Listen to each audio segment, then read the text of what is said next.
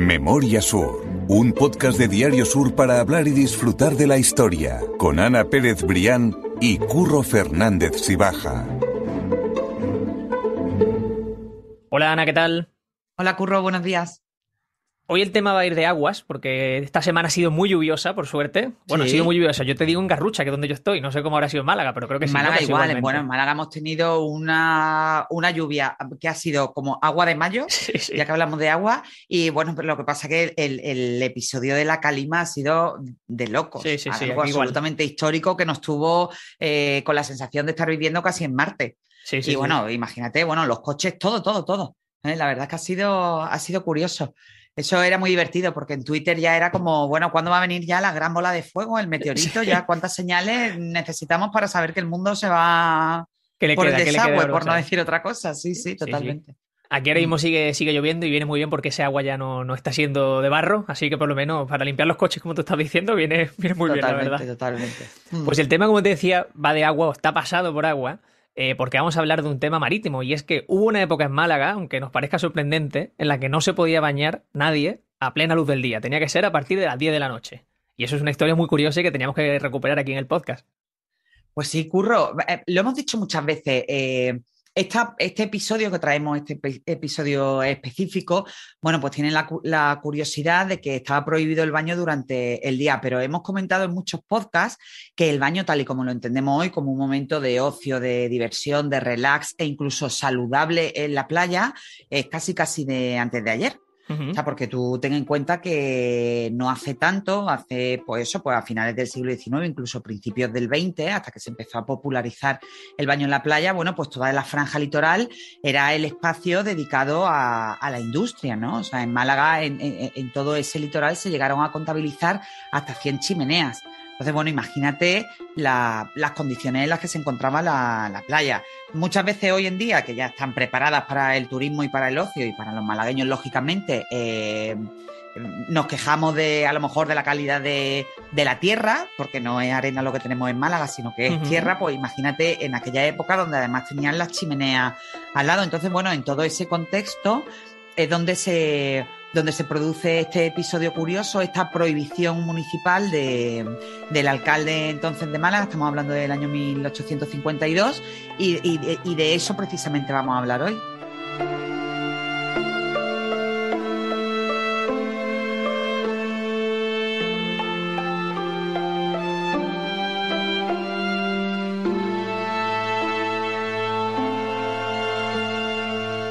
Hace dos años con la pandemia se, prohibió el acceso a las playas. O sea, quiero decir que tampoco no está chirriando tanto ese tema porque hace dos años tampoco podíamos ir a la playa con el tema de la pandemia, pero es cierto que lo que sí se prohibió es ese baño, como decíamos, a la luz del día, que no podías bañarte antes de las 10 de la noche. Y eso es bastante extraño.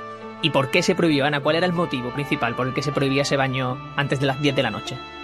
Pues mira, Curro, por una cuestión tan sencilla como el decoro el decoro y, la, y el, em, el, el, férreo control que ejercían las autoridades de la época eh, por el mantenimiento de las costumbres, eh, de las costumbres morales, ¿no? de, de, de, esa em, observancia permanente de lo que tenía que ser el buen comportamiento, sobre todo entre, entre los sexos, entre, entre hombres y mujeres. Entonces, como te decía, el baño en la playa no estaba tan popularizado, en primer lugar, por, las cuestiones de salubridad y en segundo lugar, porque era extraordinariamente complicado darse un baño normal en la playa.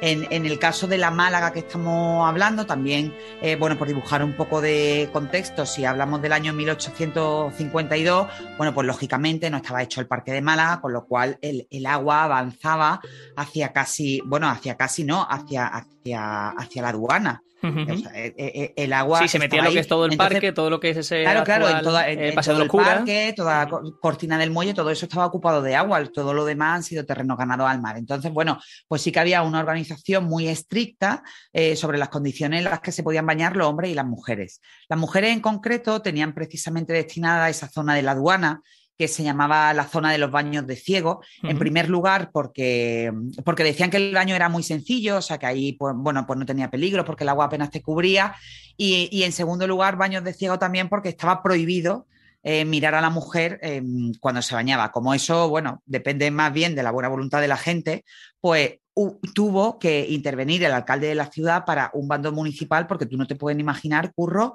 eh, lo que se montaba por las noches, eh, a partir de las 10 de la noche, que era cuando estaba permitido el baño, en todo ese entorno de la aduana, calle Alcazavilla, eran legiones y legiones de mirones, digámoslo así, pues para ver cómo se bañaban las mujeres. Eso, como te digo, era un auténtico quebradero de cabeza para las autoridades y más eh, me hace gracia porque cuando yo leía los mm, documentos de la época, bueno, decían que era de locos eh, las noches de luna llena. Claro, lógicamente, por claro, con más claridad, ¿no? Sí, sí. Donde había muchísima claridad, bueno, pues, pues, pues se veía perfectamente cómo las mujeres se, bañaban.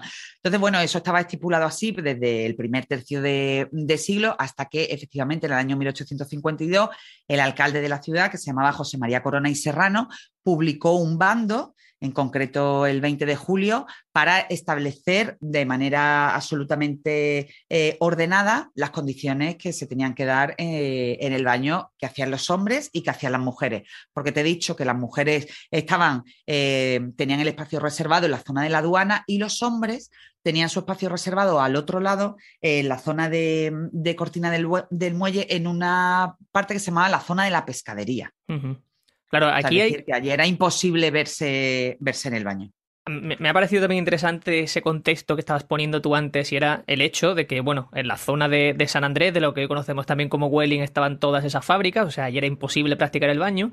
Y luego, si nos vamos a la zona del Limonar, ya contamos en el capítulo en el que hablamos del origen del barrio de, del Limonar, en ese finales del siglo XVIII, principio del XIX, nos podemos fijar también en que la playa no era un, elemento eh, activo en la ciudad, porque los edificios, como hemos dicho alguna vez, no están mirando a la playa. Todo lo que es ese Parque San Antonio, esos edificios contiguos, no miran hacia la playa, miran hacia el interior de Málaga. O sea, que es un ejemplo perfecto de cómo no cómo la playa no era una parte tenía de, en cuenta como, como, fórmula de ocio. Te he dicho antes, Curro, y me, gustaría eh, aclararlo, la zona de, los hombres en concreto, que he dicho Cortina del Muelle, que se puede prestar a, confusión, era toda la, parte de, la Alameda de, la Alameda de Colón, es decir, mucho más al oeste. Y volviendo a lo que me, me preguntabas, pues sí, pues efectivamente, Curro, el, em, eh, eh, el detalle más eh, evidente de que, de que, realmente la playa no estaba considerada como un elemento de ocio ni de lujo, o sea, porque hoy el lujo es decir, bueno, pues me he comprado una casa en primera línea de mar. Eso es. O era que efectivamente los grandes palacetes miraban hacia la zona de, las avenidas, por ejemplo, Avenida de Pries, Paseo de Reading, toda esa, como tú bien has dicho, la zona de la caleta del Limonar, bueno, pues todo ese frontal de casas que, que además eh, no solo tenían en la trasera la playa, es que tenían también las vías del tren. Claro, exactamente. es que era ningún sentido, claro, horrible. Era una cosa horrible y además absolutamente inutilizable. Y, te, doy este detalle porque uno de los primeros grandes edificios, que además precisamente hablaba con, de él el pasado miércoles, eh, que, que realmente miró al mar fue el Hotel Miramar. El Hotel Miramar se inauguró en el año 1926 a pesar de que tiene la fachada noble, efectivamente mirando para el Paseo de Reading, frente a las llamadas casas de Félix Sainz. Al otro lado también se hizo una fachada fabulosa con una escalinata de bajada porque fue el primer lugar que tuvo además playa privada. Claro. Pero bueno, ya estamos hablando del año 1926, es decir, cuando ya todo el proceso de desmantelamiento de, esa zona industrial ya era una, una realidad pero sí que es curioso dibujar ese escenario, ¿no? De cómo, de cómo Málaga, y además siempre se ha dicho, ocurro, que Málaga, eh, a pesar de todo, siempre ha sido una ciudad que ha vivido muy espalda al mar. Eso es, y sí, te iba a preguntar al final del capítulo sobre esa charla que has tenido en el Centro Cultural de la Malagueta hablando sobre ese Hotel Miramar, pero antes lo que quería era precisamente explicar eso, ¿no? Que en la Málaga Este, en la zona de Limonar, ya sabemos que en Málaga no miraba al mar, en la zona oeste estaban las la fábricas, entonces en esa zona más cercana al centro, donde se quedaban esas playas, esas pequeñas calas, que por cierto, que tú lo dices en ese artículo que como siempre dejamos en la nota del podcast, cuentas también que era de una salubridad nula, o sea que no eran unas playas perfectamente acondicionadas ni mucho menos limpias, eran unas playas pues, pues unas condiciones bastante malas. Cero, primero porque a pesar de que sí que había una gran concentración de chimenea en la zona oeste, en la Malagueta también fue una zona industrial. Había, había negocios de la caña de, azúcar, por ejemplo, el, Hotel Miramar antes de ser hotel, eh, bueno, pues ese solar, eh, sobre ese solar se levantó la industria de la caña, de la, industria del azúcar de Martín Heredia, que fue hermano de padre de Manuel Agustín Heredia. Es decir, que la, que, la Malagueta tampoco era que fuera un espacio virgen de, de chimeneas industriales y después, eso tú mm, decías, la insalubridad, ¿vale? a lo mejor en la zona centro no había chimeneas, pero en la zona centro estaba el puerto Y claro, imagínate la boca del puerto, los barcos que entraban y, y, salían, bueno, pues mantenían aquello en unas condiciones absolutamente lamentables. Y aún así, curro, la gente se bañaba. Exactamente, se bañaba hasta la llegada de ese bando en el que ya nos vamos a meter de lleno, ese 20 de julio de 1852, en el que lo que se quería era poner un poco de orden y de decoro en esas playas malagueñas. Es precisamente Maribel Palara, de, quien hemos hablado un montón de veces, una archivera municipal histórica, eso es, eh, de que hemos muchas veces, quien recoge en un fragmento de, uno de sus libros eh, esas condiciones en las que la gente se podía bañar y quien recoge ese bando. Y a mí me encantaría que lo leyese porque me parece, como siempre, muy interesante. Pues mira, Curro, efectivamente ella lo recoge en su, en su investigación, fue su, tesis doctoral la dedicó al tema de los balnearios, en concreto bajo el título La cultura del agua, los baños públicos en Málaga, es maravillosa, yo creo que eh, todavía se puede encontrar en alguna librería, está publicado con el sello de, de Sarriá y, bueno, pues te paso a, leer algunos de los puntos, ¿no? Dice, el primero de ellos delimitaba efectivamente las zonas de baños de mar por sexo, la pescadería para hombres, el baño de ciegos para mujeres y los baños de Diana, que ahora después hablaremos de ellos, que eran ya los, primeros eh, baños Sí, se podía decir, sí, claro, los primeros balnearios, ¿no? Lo sí, los primeros baños de, ocio, como la baña del Carmen. Y dice, en el, y en el segundo punto ya se hace esa referencia explícita al castigo al que se enfrentan en caso de mezclarse hombres o mujeres. Dice, se prohíbe bañarse juntas a personas de distinto sexo ni acercarse las unas a las otras bajo pena de uno a cuatro días de arresto. O sea, imagínate, ¿vale? Lo que te podía costar la gracia. Y después los puntos 3 y 4 en concreto, prohibían el baño a niños de menos de 12 años si la correspondiente compañía de un adulto o de, todos, o de todos aquellos que se encuentren en estado de embriaguez. Es decir, prohibido el, baño a niños solos y a borrachos. Porque también eso, eh, imagínate, si tenían que controlar el tema de la moral pública, Imagínate tener que controlar también pues, el desorden que provocaban los borrachos de, los que tantas veces hemos hablado en estos podcasts. Eso te iba a decir que me llama la atención que en todos esos bandos de siglo XIX, incluso anteriores, siempre hay algún tipo de, de, dedicación o de parte, ¿no? Que habla precisamente de todos eso, esos borrachos que había en Málaga y me parece, me parece curioso. Tendría que ser entonces un problema a la orden del día porque siempre aparece un. Sí, justo. y ese punto precisamente acaba. Curro dice: nadie podrá bañarse de día. De día se estipulaba antes de las 10 de la noche en Cortina del Muelle, ni en los mismos muelles, ni cerca de las playas de Sanidad, Pescadería, ni Espigón, que era toda la parte reservada al hombre. Aun cuando se use el traje conveniente. Bueno, porque eso era absolutamente fundamental. Dice y añade ni los muchachos tendrán excusa a la contravención, pues esta será irremisiblemente penada. O te llevaban al calabozo o tenías que pagar una multa muy, muy elevada. Y teniendo en cuenta que esta. Que, mm, y teniendo en cuenta que, las clases, o sea, que, el baño estaba reservado a las clases más modestas, porque las más pudientes utilizaban pues, los balnearios de los que ahora vamos a hablar, bueno, pues no te podías exponer al pago de una multa. Me llama también la atención una cosa que no hemos comentado. Quizá hay gente que está diciendo, oye, que quizá eso era pues por lo que estamos diciendo, ¿no? Que pudiese servir incluso de lugar de picadero, de lugar de mirones, pero es que ni los matrimonios podían bañarse en la misma, en la misma playa. O sea, los matrimonios también estaban perfectamente distanciados por sexo y aunque fueran personas casadas, cada uno tenía que ir a su playa correspondiente. Hombre y mujeres se refiere a hombre y mujer independientemente de sus circunstancias vitales. Daba igual que fueran matrimonios, daba igual que daba igual, daba igual que fueran amigos. O sea, eso eh, estaba absolutamente prohibidísimo. Incluso en, los balnearios que, hubo en Málaga antes de los baños del Carmen, en el año 1918, eh, los hombres se bañaban por un lado, incluso me refiero, eh, cuando tú pagabas en el balneario, había una parte de, las esteras eh, eh, o de los cubos estaban reservados a los hombres y la otra parte a las mujeres y estaban separados, como te digo, por esa estera, por esas enormes lonas que, mm, que separaban a uno y a otro y además los baños en esa ocasión, con motivo de los baños de, Diana, de Apolo y de la Estrella, que fueron los antecedentes de, mm, balneario, eh, se hacían a cubierto. O sea, no se hacían a plena luz del día. Por eso los baños del Carmen Curro fue una revolución en todos los sentidos. En primer lugar, porque por primera vez en la historia se hacían los baños al sol. Es decir, tú te podías mm, eh, bañar sin tener que estar encerrada en un cubículo y tapado por estera.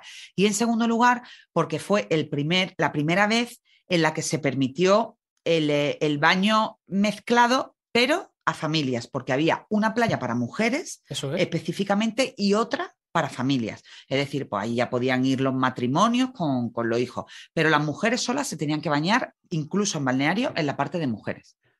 Esa de playa hecho, muchas personas de las que nos estén escuchando probablemente lo recordarán. Maripe Palara, cuando yo hablaba con ella del tema de balneario, ella recuerda eh, que ella iba a la parte de mujeres de, la, de balneario. Eso te iba a decir, que nosotros cuando hicimos ese capítulo sobre balneario, que vamos a dejar, balneario de los baños del Carmen, quiero decir, que vamos a dejar en las notas del podcast por si alguien quiere escucharlo, hablamos con Maripe Palara y ella nos contaba precisamente que ella recuerda perfectamente ir a esa playa de mujer de, los baños del Carmen y, de ser muy feliz allí, o sea, de no recordarlo ni mucho menos como, como algo malo, sino de bueno, pues una zona de ocio maravillosa para La, gente estaba acostumbrada, es lo que hemos dicho también muchas veces, curro, al final eh, todo este tipo de cosas que hoy para nosotros puede ser una auténtica barbaridad, bueno, pues visto con la época, con la óptica de la historia de aquella época, pues, pues fíjate, era el problema menor o sea, con todos los problemas que había en aquella época de crisis, sobre todo a principios del siglo, a principios del siglo XX, el problema menor de las personas era que tuvieran que, bañarse separados. Pero claro, ahí siempre entra la picaresca.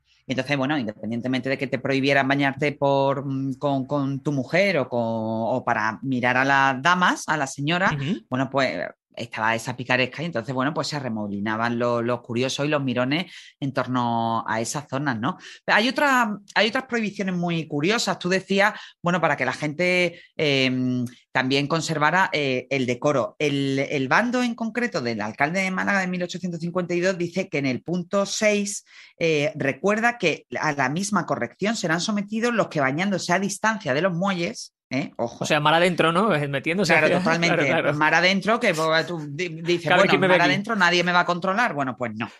Dice, porque los que bañándose a distancia de los muelles y playas faltasen a la debida decencia, no vistiendo calzoncillos u otro traje que los cubra, de modo que la moral pública no se ofenda. Porque, por supuesto, también curro el traje de baño también estaba estipulado. Eso no viene en este, o sea, eso no lo he escrito en, este, en este capítulo concreto, pero también hemos hablado de él. Los pantalones tenían que ser eh, suficientemente largos y las mujeres, bueno, ya cuando se evolucionó un poco en el, en los modelos del baño, pues tenían que tener una, una, faldilla que les tapara absolutamente todo, nada de espalda descubierta. Bueno, y por supuesto lo del bikini era. Mm, eh, justo se iba a decir. yo, creo que te llevaban, yo creo que te llevaban directamente curro a la Plaza de la Constitución, allá a la cárcel, y te sometían a. Bueno, pero tampoco existían los bikinis, ¿no? Eso, no, no, pero justo se iba a decir que los bikinis yo creo que se popularizan, si no me equivoco, en la década de los 60, o sea que para que la gente se haga un poco la idea de que eh, eso es apenas 100 años antes. O sea, exactamente, y hace 100 años antes cuando se aprobó ese bando. O sea que, que es curioso tener esa, esas referencias por ver cómo avanzaba toda esa vida social y esa vida de, ocio en la playa, ¿no? Que es lo que nos acostumbraba en Málaga y lo que ahora es un motor absolutamente fundamental. Hay también un último punto en ese bando, Ana, que yo creo que, en muchos casos se podría mantener incluso hoy. ¿eh? Yo ahí lo, veo. No sé si tú eres muy de playa o no, pero yo lo veo. Un bando municipal con este punto en concreto, porque es lo que te da la puntilla de un buen día de playa. Totalmente, mm. totalmente. Y es ese punto en el que habla básicamente de, de, todas esas personas molestas, ¿no? Que estén con palos, piedras o en definitiva que estén molestando a cualquiera otra persona que esté en la playa bañándose. Sí, sí, efectivamente. Decía que el, último punto decía que se aplicaba el castigo de mayor rigor, ojo, ¿eh? para el bañista molesto, para el que con palo, piedra o materia que se pueda arrojar a distancia, hoy podrían ser perfectamente las pelotas, haga daño o incomode a las personas que se bañen. Pues un punto importante. Bueno, vamos a ver, ese punto yo lo votaría hoy en día sin ningún problema y creo que muchos de los que nos están escuchando también. Seguro, seguro que sí.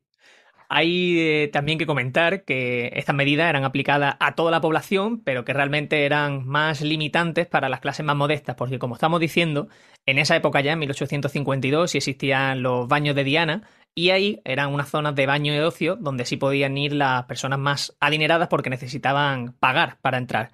Entonces, realmente, bueno, saber que esas medidas estaban aplicadas realmente a la población más modesta. Sí, efectivamente, Curro. Eh, eh, el previo pago en, e, ese baño, bueno, pues se empezó a, popularizar a mediados del siglo XIX y efectivamente, bueno, pues estaba totalmente eh, vedado el acceso a, gente que no pudiera permitírselo, ¿no? Y al final, bueno, pues se convierte una vez más en un producto de consumo para, las clases más pudientes. En concreto, además, esa, esa zona de la que hablábamos, de Cortina del Muelle, de la parte de la aduana, fue el primer escenario por donde nacieron estos baños, ¿no? Entonces ya existía con ese el, eh, el baño de, Diana, eh, que abrió en 1843, pero es que después, en 1862, abrió el de la Estrella, que fue muy conocido, y en 1879 el de Apolo.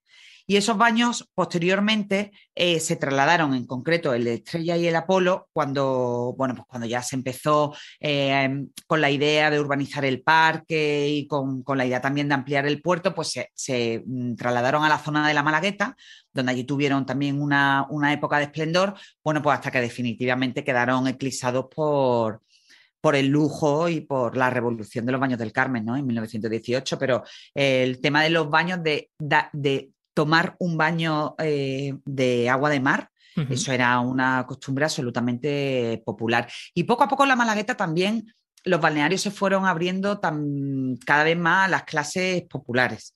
Sí que es cierto, bueno, que, mm, que no era sencillo, pero que tampoco era una cosa de ricos, ricos, ricos. Sí, sí, sí, que era de, gente, bueno, un poco que tuviese para vivir tranquilamente y cómodamente. Claro, lo que pasa es que estamos hablando de una época, curro, donde la clase media casi no existía. O sea, Exactamente. o era de la parte modesta o era pues de la parte acomodada y casi, casi burguesa, ¿no? Vamos a terminar el podcast, si quieres, Ana, hablando un poquito de los baños del Carmen, básicamente contando, como tú decías, que abrieron en 1918 y que para su construcción hubo algunas curiosidades, como por ejemplo que fue necesario tirar abajo un monte, o sea, hacerlo, hacerlo explotar, hacerlo volar, porque, porque necesitaban ese hueco, ese espacio para crear eso, ese balneario de los baños del Carmen que todavía conocemos hoy. Pues sí, Curro, la historia de los baños del Carmen es fascinante, primero por la del propio espacio, pero después también por la manera en la que, la manera casi casi casual, ¿no? Ahora te la contaré porque eh, mm, se, planteó, te decía antes, que ya estaba la, la, intención de hacer toda la ampliación del puerto, ¿no? Entonces, lógicamente, pues las autoridades de la época no tenían de dónde extraer la roca.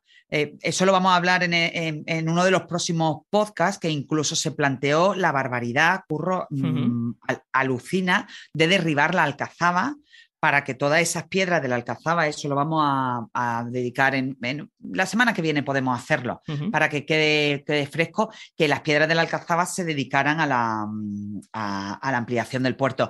Felizmente, aquella idea fue, fue desechada. Y entonces pues las autoridades se plantearon volar el monte de San Telmo, que era un monte que estaba justo enclavado en esa zona de los baños del Carmen. Entonces, efectivamente, el monte de San Telmo fue dinamitado y, esas piedras, bueno, pues formaron eh, eh, una cantera de la que se extraía una, la piedra que era trasladada en barcazas desde la zona de los baños del Carmen a esa otra parte de la ampliación del puerto. Poco a poco aquel puerto, aquella cantera fue quedando sin uso porque ya, bueno, se vació de piedra y ya se construyó toda esa ampliación en la, en la parte del puerto y entonces de ahí surgió una laguna que, al que muchos le atribuyen el origen del nombre de Pedregalejo, la, laguna de Pedregalejo, como la llamaron, y posteriormente eh, el escenario perfecto para hacer un balneario como el de los Baños del Carmen. ¿no? Málaga ya miraba al exterior, Málaga se quería mirar en el espejo de grandes ciudades como Santander o San Sebastián, y Málaga además Curro empezó a, aplicar una idea que le fue realmente bien, eh, que fue la de ciudad capaz de atraer también al turismo eh, durante el invierno. ¿no? Se rompía con la estacionalidad, se vendía eh, la bondad del clima de Málaga en contraposición con, Santander y San Sebastián, que tienen unos baños fabulosos, pero mm, realmente. Disfrutable poco tiempo, claro, sí, sí, sí. Claro, realmente muy limitado en el tiempo. Y entonces, bueno, pues Málaga sí que entró en esa competencia de, intentar romper la estacionalidad y romperlo además pues, con un lugar absolutamente fabuloso y legendario que afortunadamente todavía tenemos hoy en día, como fue los baños del Carmen. Sí, sí, unos baños del Carmen que eran puro lujo, como contamos en ese episodio que dejamos en las notas del podcast, como decía antes, y alguna curiosidad que a mí es que me, encanta, que había una fuente que, que, emanaba vino, de la que emanaba vino de Málaga, si no me equivoco, sí, emanaba vino de Jerez. De Jerez, pues es que eso me parece ya, o sea, le estamos diciendo... un acuario, se podía ver, pues, se, podía ver cine desde el agua, eh, bueno, toda la zona de casetas, el, em, restaurante, eh, que también era bueno, pues era muy apreciado del arquitecto Daniel Rubio. Eh, bueno, eh, ya te digo, los baños del Carmen fue, bueno, allí se hacía, em, había posibilidad de, ah, bueno, había pistas de tenis, carreras de hípica, el campo de fútbol que fue el primer campo de fútbol del Club el, el antecedente directo de la Rosaleda, también lo hablamos cuando.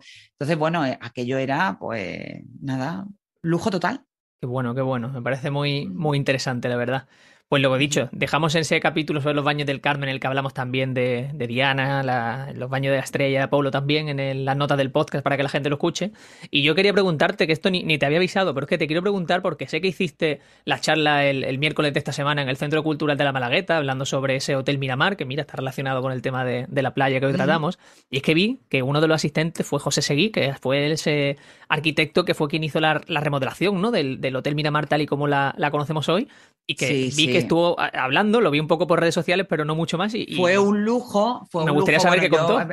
Sí, sí, fue un lujo. Eh, primero por, por, contar con Carmen Enciso y Eloisa Navas, que son las autoras de la gran, la gran novela del Hotel Miramar, que es también la gran novela de la historia de Málaga. Y después yo también pues llamé a mi amigo Pepe Seguí mm, porque, porque sé eh, bueno, lo complejo y lo valioso que fue el proceso de rehabilitación y bueno, pues nos regaló unos momentos de, bueno, de charla absolutamente fabulosos, ¿no? Porque, como yo decía en la charla, Curro, el tema de la rehabilitación arquitectónica del Hotel Miramar no ha sido simplemente una rehabilitación arquitectónica, es que ha sido un profundo trabajo de documentación, eh, de meterse en la historia. Pepe Seguí es algo que hace muy bien porque él no es solo arquitecto, es una persona que está interesada por, por todas las artes y se nota en, ese trabajo y donde cada elemento que está incorporado al diseño del nuevo Hotel Miramar tiene su sentido, tiene su sentido eh, porque ya estuvo ahí. Ya estuvo ahí cuando lo construyó eh, Guerrero Strachan en el año 1926. Entonces fue tan eh, em, eso tan enriquecedor, escuchar cómo, cómo, se planteó aquella rehabilitación, bueno, que fue casi casi una reconstrucción desde cero, porque el hotel estaba absolutamente dañado y hubo que, como contaba él, hubo que vaciarlo por completo por dentro, se dejó nada más la estructura y empezar a reconstruir pues en una labor absolutamente minuciosa. La charla fue fabulosa, la verdad es que se llenó y eso que se ha vuelto a ampliar al aforo de, la sala y eh, bueno, yo es que no, no puedo más que dar las gracias a todos los que nos siguen y después también a todos esos cómplices, ¿no? Que me ayudan a, construir historias, como en este caso, esta semana Eloisa y, Carmen, mm, y, también Pepe, ¿no? Entonces, así desde aquí, muchísimas gracias y, seguiremos viéndonos porque ya hemos programado nuevas charlas que serán en mayo y en junio. Ahora se van a, se van a, mm, a, a, mm, posponer un poco y vamos a hacer una, una al mes. A posponer, no a espaciar, que no encontraba la palabra curro. Y vamos a pues hacer una al mes, va a haber una en mayo y una en junio. Yo creo que ya paramos para verano y, volveremos la siguiente temporada, por supuesto. Qué bien, pues lo, contaremos aquí en el podcast y a la gente seguro que le interesa. Son esas charlas en el Centro Cultural de la Malagueta, siempre, o bueno, mm. suelen ser los miércoles a las 12 y lo contaremos igualmente en las próximas ediciones seguro. Pues Ana, mm. muchas gracias por el capítulo de hoy y muchas gracias por contar la historia de Málaga cada semana. Muchas gracias a ti, Curro, siempre. Memoria Sur es un podcast de Diario Sur. Escucha un nuevo episodio cada semana en iVoox, Spotify, Apple Podcast y consulta las referencias de este episodio en diariosur.es.